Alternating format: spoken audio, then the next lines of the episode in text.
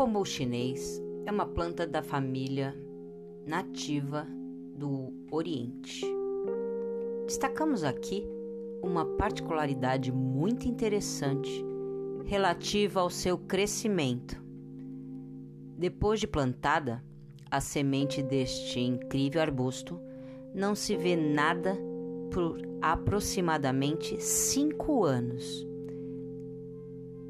exceto um lento desabrochar de um minúsculo broto a partir do bulbo.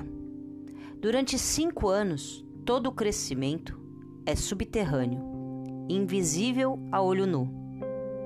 O que ninguém vê é que uma fibrosa estrutura de raiz que se estende vertical e horizontalmente pela terra está sendo cuidadosamente construída.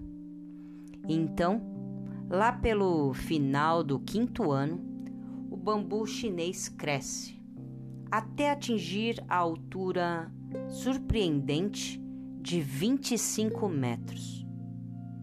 Quantas coisas em nossa vida são similares ao bambu chinês? Trabalhamos, investimos tempo, esforço, dedicação e às vezes não vemos resultado algum por semanas, meses ou anos.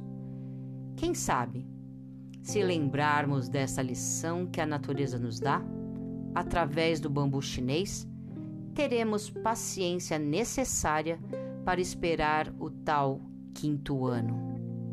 Assim, não deixaremos de persistir, de lutar, de investir em nós mesmos. Sabemos que os frutos virão com o tempo. Muitos ainda somos imediatistas, desejando o retorno fácil, a conquista instantânea. Esquecemos que todas as grandes e valorosas conquistas da alma demandam tempo, exige esforço de muitos e muitos anos, e às vezes de muitas vidas. Este hábito de não desistir dos nossos objetivos, de continuar tentando, de não se abalar perante os inevitáveis obstáculos, constitui uma virtude. Continuar, persistir, manter consistência e firmeza fazem parte da importantíssima virtude da perseverança. A perseverança é o combustível dos vencedores, mas não dos vencedores mundanos, de vitórias superficiais e transitórias, mas daqueles que vencem a si mesmo, que vencem dificuldades no anonimato.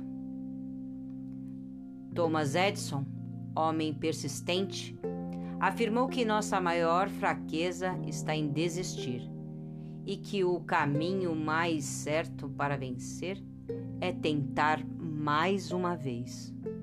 E quantas centenas de vezes ele tentou fabricar sua lâmpada sem sucesso. E o mais interessante é que as muitas tentativas frustradas lhe davam mais força ainda. Em outro momento, afirmou que os três grandes fundamentos para se conseguir qualquer coisa são: primeiro, trabalho árduo, segundo, perseverança, terceiro, senso comum.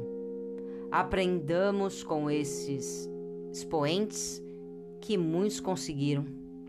Não vislumbraram apenas os louros da glória ou apenas admitiram contemplativamente. Respeitemo-los por suas aquisições valorosas enxerguemos o caminho todo que trilharam até conseguir o seu sucesso.